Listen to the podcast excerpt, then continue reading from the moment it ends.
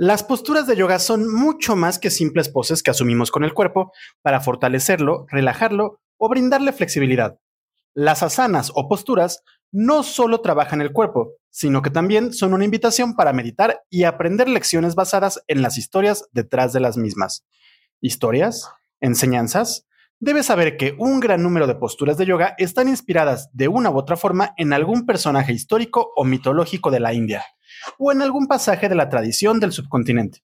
Por otro lado, durante nuestra práctica de yoga postural siempre buscaremos mantener un punto de concentración o dharana en la postura que estamos realizando.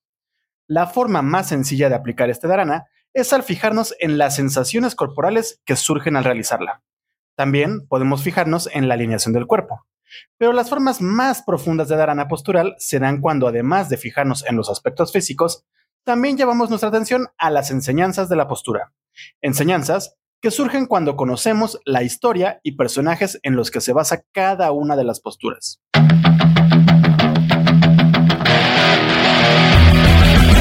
Yoga, una disciplina ancestral que se convirtió en uno de los negocios más lucrativos de la industria del fitness. ¿Cómo es que esta técnica antigua se convirtió en un negocio espiritual? ¿Realmente es yoga lo que practicamos hoy en día? ¿Qué chingados es el yoga? Yoga y más allá, un podcast en el que buscamos entender la evolución de la práctica de yoga desde su filosofía ancestral hasta la práctica postural contemporánea. Acompáñanos a profundizar en esta práctica, entender sus conceptos y desmenuzar su historia.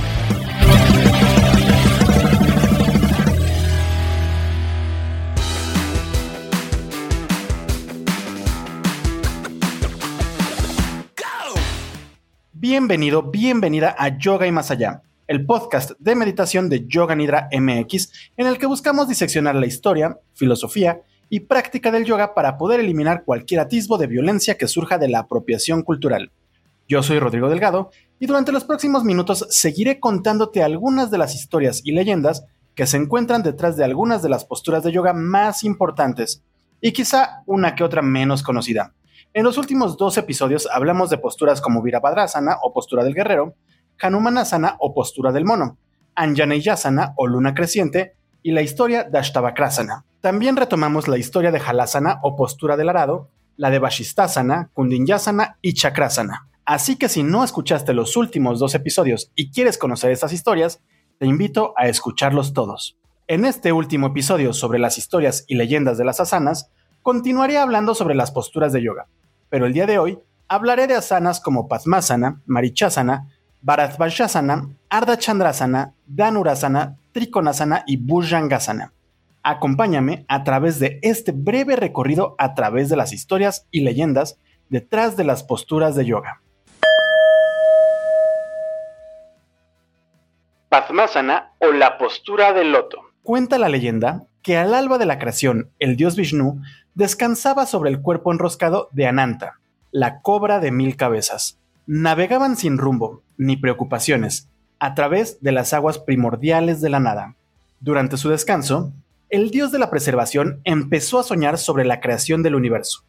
Y mientras soñaba, empezó a brotar una flor de loto desde el ombligo del dios. El tallo se elevaba fuerte y flexible, sosteniendo el capullo del loto inmaculado. Cuando alcanzó la altura suficiente, el loto abrió sus mil pétalos uno a uno, develando a un ser de cuatro rostros. Brahma, el dios creador, nació del loto del ombligo de Vishnu.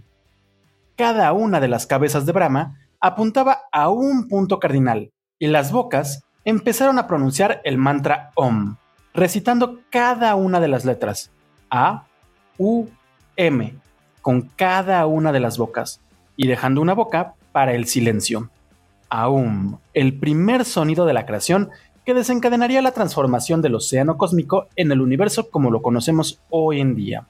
La flor de loto es uno de los símbolos más importantes dentro de varias de las religiones orientales. Es justo por eso que se encuentra presente en varias versiones de las historias de la creación del universo, como es el caso de la historia del corte Vaishnavista que acabo de platicar. Pero, ¿por qué es tan importante la flor de loto?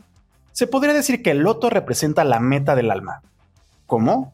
Más allá de si el universo nació de un loto que surgió del ombligo, debes saber que los lotos suelen crecer en aguas pantanosas. Su semilla se entierra en el lodo, y de ella va creciendo una planta que busca constantemente la luz del sol a pesar del agua turbia. Una vez que alcanza la superficie, empieza a crecer el tallo y de él nace una flor que siempre se mantiene limpia y bella, a pesar del entorno sucio en el que se encuentra. El loto nos enseña que se puede mantener la pureza a pesar de que nuestro entorno esté sucio. Por lo mismo, nos enseña a buscar mantener esa pureza de mente y de alma a pesar de que la situación en la que nos encontremos no sea la mejor. Y de la misma forma, la postura de Padmasana o postura de loto busca enseñarnos a mantener la pureza mientras la practicamos. Y también cuando enrollamos nuestro tapete y continuamos con el día a día. A fin de cuentas, el yoga es en el tapete y fuera del tapete. Marichi y el linaje de la humanidad. Marichasana, en sus cuatro versiones, es una de las posturas que siempre se realiza durante la primera serie de Ashtanga Vinyasa Yoga. Una postura relativamente sencilla que puede convertirse en un gran reto porque requiere de mucha apertura de hombros, flexibilidad en la espalda y fuerza abdominal. Pero más allá de los beneficios físicos, esta postura nos invita a reflexionar sobre nuestra luz interna y nuestro Dharma, así como a admirar nuestra inteligencia humana como parte del todo, el universo o Brahman. Probablemente ahora te estés preguntando, ¿cómo es que nos invita a esta reflexión? Debes saber que según la mitología hindú, el mundo fue creado por el dios Brahma, uno de los miembros de la Trimurti, la triada también conformada por Vishnu, el dios preservador, y Shiva, el dios destructor.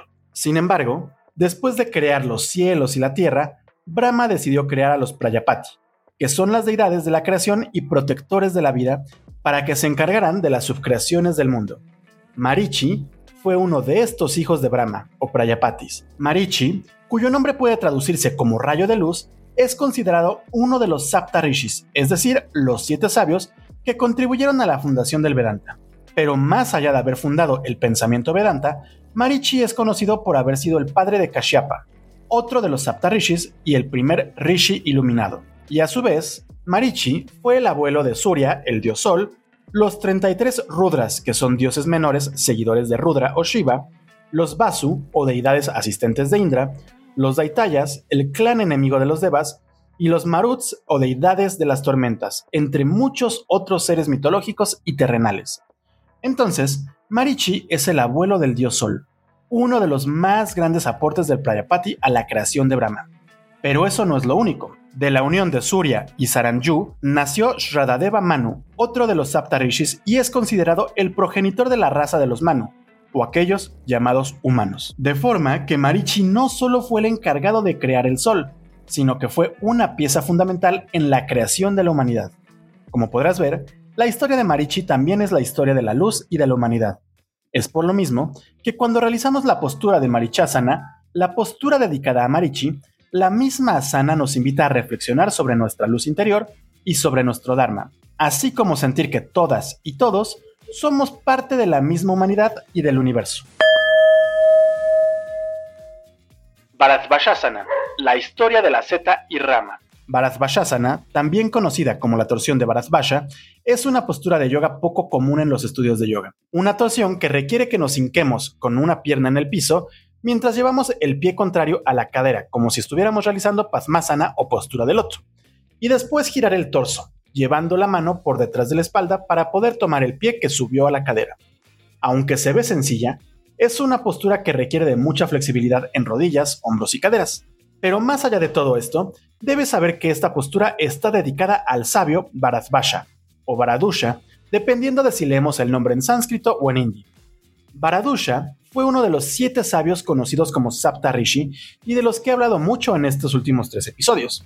Pero más allá de esto, la postura de Bharadvajasana se desprende de un pasaje del Ramayana, uno de los textos sagrados más importantes de los hinduismos. En el Ramayana se cuenta la historia del príncipe Rama, avatar del dios Vishnu, cuando fue desterrado de su reino junto a su esposa y a su hermano. Rama, Siti y Lakshman deambularon por el bosque durante días buscando algún refugio donde pudieran descansar. Por otro lado, Bharadvaja era un gran devoto al dios Vishnu, por lo que se dedicó durante años a la meditación, la contemplación y la austeridad. Además, todos los días practicaba los rituales de Arya y Padya, mismos que consisten en lavar las manos y los pies de una deidad elegida. Esto mientras visualizamos que la representación o estatua es el mismo dios. Fue así que un día, mientras Bharadvasha se encontraba preparando el ritual de lavado de manos y pies, llegaron Rama, Sita y Lakshman a su gurúcula, es decir, la escuela y residencia del gurú y sus discípulos.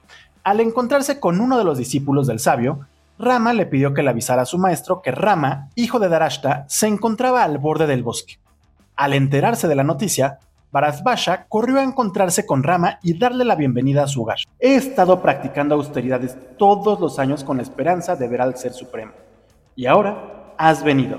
Te conozco. He meditado en ti toda mi vida. Eres Paratman, el más alto de lo alto en forma humana. Él, ni siquiera sé cómo llamarte. Todo lo que sé es que tengo la bendición de conocerte. Mi señor, mi señor. Bharadvasha les brindó asilo a los forasteros, y ese día, el sabio descubrió que todos esos años de visualizarse lavando los pies del Ser Supremo, de su Dios, lo habían llevado a la oportunidad de rendirle tributo a la divinidad en persona. Bharadvasha visualizó lavar los pies y las manos de Vishnu todos los días como parte de sus devociones. Lo imaginó en detalle, con devoción, todos los días durante mucho tiempo, y en su vejez, el objeto de su devoción se manifestó. Es así que la postura de Bharadvajasana busca enseñarnos la importancia de la devoción y la visualización. Y es que estas pueden convertirse en grandes aliados de tu práctica de yoga. Si te visualizas y tienes devoción y disciplina a tu cuerpo, pensamientos y postura, podrás terminar alcanzando cualquier postura que desees. Eso sí, esa devoción y visualización no deben de acabarse al soltar la postura. También te serán útiles en el día a día. Recuerda que el yoga se practica dentro y fuera del tapete, por lo que la devoción y la visualización te serán muy útiles en tu vida. La historia de la cobra y el Dharma. Bhujangasana es una postura relativamente sencilla que consiste en elevar el torso con ayuda de los antebrazos mientras nos recostamos boca arriba. Pero más allá de su forma, es una postura llena de simbolismos, gracias al animal que representa. Y es que debes saber que la cobra es uno de los animales más importantes dentro de muchas creencias de la India. De hecho, si observas las representaciones de Shiva, seguramente te encontrarás con una cobra que rodea su cuello y probablemente con otras en su cabello o en sus brazos. Cuando hablamos de Kundalini Shakti, también encontrarás muchas representaciones en las que ponen a la energía serpentina como si fuera una cobra, aunque no siempre la ponen como tal. E incluso, en muchas de las representaciones que existen de Patanjali, el sabio aparece rodeado de cobras o con medio cuerpo de cobra. Esto es porque gracias a Krishnamacharya solemos equiparar a Patanjali con Adiesa, el señor de las serpientes. Pero esa es otra historia.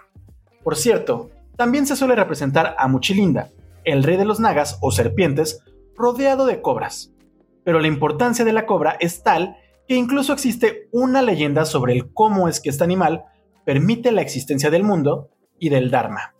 En algunos textos antiguos se habla de la historia de una cobra gigantesca, que era la mayor de mil serpientes hermanas.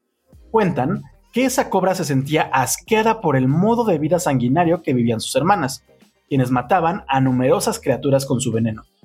Ella soñaba con ser inofensiva y no causar ningún daño a ningún ser. Por lo tanto, decidió retirarse a las cumbres rocosas de los Himalayas para llevar una vida de contemplación y renuncia. Sus meditaciones terminaron llamando la atención de Brahma, el dios creador, quien cautivado por su ascesis rigurosa, decidió concederle un deseo a la cobra. Pero la serpiente, agradecida por el gesto del dios, únicamente le pidió que le permitiera llevar una vida consagrada totalmente al Dharma. Ante la petición, el dios con alegría le pidió a la cobra que se colocara debajo de la tierra para soportarla y de esa manera preservar el Dharma eternamente. Y fue así que la serpiente se enroscó para sostener con su cuerpo toda la creación, esa misma cobra, a quien hoy conocemos como Ananta o el que no tiene fin, es capaz de sobrevivir a los diluvios que llegan al final de cada era cósmica, sirviendo de lecho para el dios Vishnu hasta el inicio de una nueva era. Y también se dedica a guardar los restos de la creación cuando ésta es destruida, para poder crear con ellos el universo. Por lo mismo, También se le llama Shesha o el resto. Bhujangasana o la postura de la cobra, aunque también podríamos llamarla postura de la serpiente, pues Bhujanga se traduce como serpiente y curiosamente también como proxeneta, es una postura que nos invita a pensar en el Dharma, el equilibrio y la creación. Por un lado, al estar inspirada en Ananta, nos invita a reflexionar sobre nuestro propio Dharma, nuestro deber dentro del universo. Por otro lado, al igual que Ananta y que Kundalini, esta postura nos invita a buscar un despertar espiritual, buscando elevar nuestra serpiente hacia el cielo, tal como lo harían Ananta o Kundalini. La historia del niño y Markandeya. Definitivamente la postura del niño o Balasana es una de mis posturas favoritas de yoga. Y es que a diferencia de otras, esta es ideal para descansar y ayuda a relajar la columna, y en especial la zona lumbar. Pero más allá de esto, esta postura nos enseña que la devoción puede ayudarnos a lograr cualquier cosa en el mundo. ¿Cómo? Debes saber que la postura del niño está basada en la historia de Markandeya, uno de los personajes más importantes dentro de los textos conocidos como Puranas. De hecho, tiene su propio Purana, el Markandeya Purana. ¿Cuál es la historia de Markandeya? Cuenta la leyenda que Mirikandú Munivar y su esposa Marudamati buscaban tener un hijo pero no podían concebirlo. Y como eran muy devotos al dios Shiva, se dedicaron a rezarle y a meditar en él con devoción. Ante las plegarias, se les concedió el deseo, pero antes de ello, se les dio a elegir entre un hijo que viviera 100 años, pero que no estuviera muy dotado de inteligencia, y otro que viviría únicamente 17 años, pero que sería ejemplar. Fue así que nació Marcandeya, un hijo ejemplar que estaría destinado a vivir solo 17 años. Marcandeya creció siguiendo las enseñanzas de sus padres, y a pesar de su destino, fue muy devoto a Shiva, por lo que vivió una vida de estudio y devoción. El día que su muerte estaba anunciada, decidió sentarse a meditar en el Shiva Lingnam, que es algo así como la representación fálica de Shiva. Los Lamdutas o monstruos mensajeros del dios Yama, el dios de la muerte, llegaron mientras el niño adoraba a Shiva y no fueron capaces de llevarse su alma. Ante el fracaso de sus mensajeros, el dios de la muerte decidió acudir personalmente a llevarse el alma del niño. Una vez ahí, lanzó su lazo al cuello del joven pero falló y terminó cayendo a un costado del Shiva Lingnam. En ese momento, el mismísimo Shiva emergió de su piedra para encarar al dios de la muerte. Yama y Shiva terminaron enfrentándose en una larga batalla que llevó a la muerte al dios de la muerte. ¿Murió la muerte? Debes saber que por ese mismo pasaje, el dios Shiva también se le conoce como Kala Kalaya, o el que mata a la muerte pero Shiva no iba a permitir que se alterara por completo el orden cósmico, y por lo mismo decidió revivir a Yama, con la condición de que permitiera a Markandeya vivir eternamente. Como dato adicional, cabe mencionar que en el Narashima Purana se cuenta la misma historia, pero en ella es Vishnu quien acude ante el joven. Como verás, la vida de Markandeya, quien se convirtió en uno de los rishi o sabios más importantes de los hinduismos, una vida de entrega y devoción, y la postura del niño es justamente una postura de devoción, no solo por estar inspirada en la historia del Rishi, sino porque es la misma postura que se adopta en muchas culturas cuando se rinde culto a algún dios o persona. Pero no creas que Balasana te invita a adorar a algún dios oriental o pagano, ni siquiera te invita a adorar al dios católico. Más bien, es una invitación a tener devoción en tu práctica, en tu cuerpo, tu mente y también en el ser o esencia superior en la que tú creas. Leyenda del rey Yudhishthira y su perro. ¿Alguna vez has visto cómo se estiran los perros cuando están modorros? Literalmente suelen realizar Adho Mukha Svanasana o postura del perro mirando boca abajo. ¿O has visto cuando se estiran haciendo una especie de Urdhva Mukha Svanasana o perro boca arriba? La verdad es que estas posturas fueron nombradas por los movimientos que realizan nuestras mascotas, sin embargo, en la mitología de la India sí existe una historia sobre perros y en la que se inspira también la postura, la historia del rey Yudhishthira. Si has leído el Bhagavad Gita o el Mahabharata, sabrás que Krishna, el avatar de Vishnu, vivió en la época del reinado de los hermanos Pandavas. Pero los cuerpos encarnados de los dioses no duran para siempre, y llegó el momento de que Krishna dejara su cuerpo material y regresara a la esfera celestial.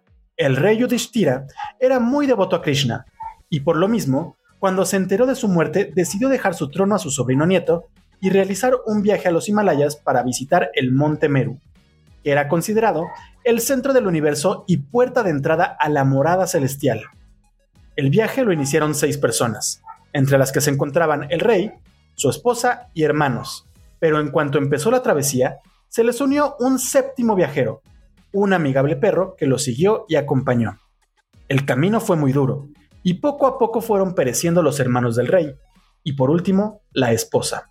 A pesar de esto, Yudhishthira decidió seguir su peregrinaje, acompañado únicamente de su perro fiel.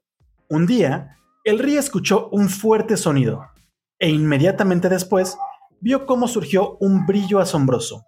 Era Indra, el señor del cielo, quien llegaba cabalgando su carruaje celestial. El dios le informó al rey que había llegado al final de su peregrinaje y lo invitó a subir a su carro para entrar al cielo.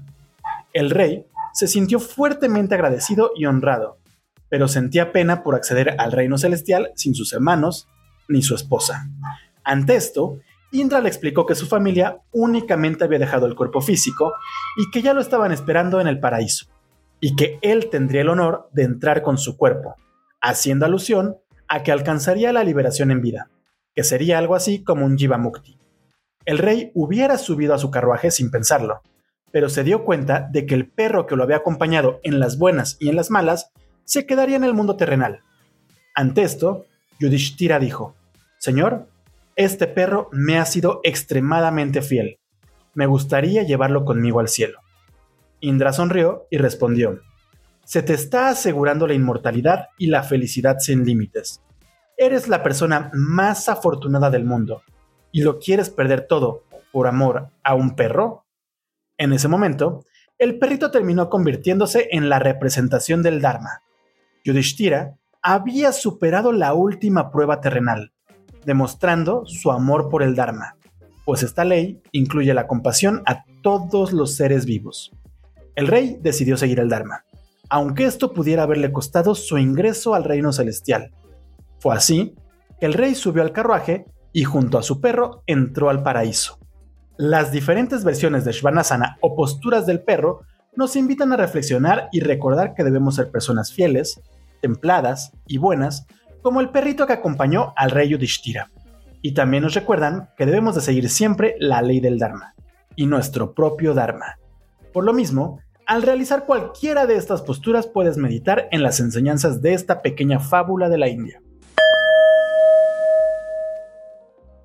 A lo largo de tres entregas hemos hablado de un buen número de posturas de yoga. En el primer episodio de esta saga hablamos sobre Virabhadrasana o postura del guerrero, Hanumanasana o postura del mono, Anjaneyasana o postura de la media luna y Ashtavakrasana o la postura de las ocho jorobas. En el segundo capítulo hablamos de Halasana o postura del arado, Garudasana o la postura del águila, Vashistasana y Kundinyasana o las posturas de Vashista y Kundinya respectivamente, y Chakrasana o la postura del arco. Por último, hoy hablamos de Padmasana o postura del loto, la postura más importante en la historia del yoga, Marichasana o la postura de Marichi, Bharadvajasana o la postura del sabio Bharadvaja, Bhujangasana o la postura de la cobra, Balasana o la postura del niño, y Shvanasana o la postura del perro. Apenas hemos hablado de unas 15 posturas diferentes y nos falta hablar de las historias, fábulas y leyendas de un gran número de posturas. Pero retomaremos todas esas historias más adelante. Pues quiero dedicar el próximo capítulo a hablar del Yoga Vija, uno de los textos más importantes dentro de la práctica del Hatha Yoga clásico o medieval. Así que te invito a continuar escuchando los próximos episodios que iremos publicando. Por lo pronto, te invito a entrar a nuestra página web www.yoganidra.com.mx, un portal en el que encontrarás un sinfín de textos sobre la práctica de yoga clásico y contemporáneo, sobre la historia de la disciplina, las posturas de yoga y meditación. En nuestra página también podrás encontrar una buena cantidad de Upanishads y textos y manuales medievales en español, así como una versión del Rig Veda y otros libros fundamentales del yoga antiguo, así como otros que componen el corpus práctico filosófico contemporáneo. Te invito a seguirnos en nuestras redes sociales. Nos encuentras en Twitter, Instagram, Facebook y Pinterest como Yoga Nidra MX. Yo soy Rodrigo Delgado y te espero en la próxima emisión de Yoga y Más Allá. Hasta luego.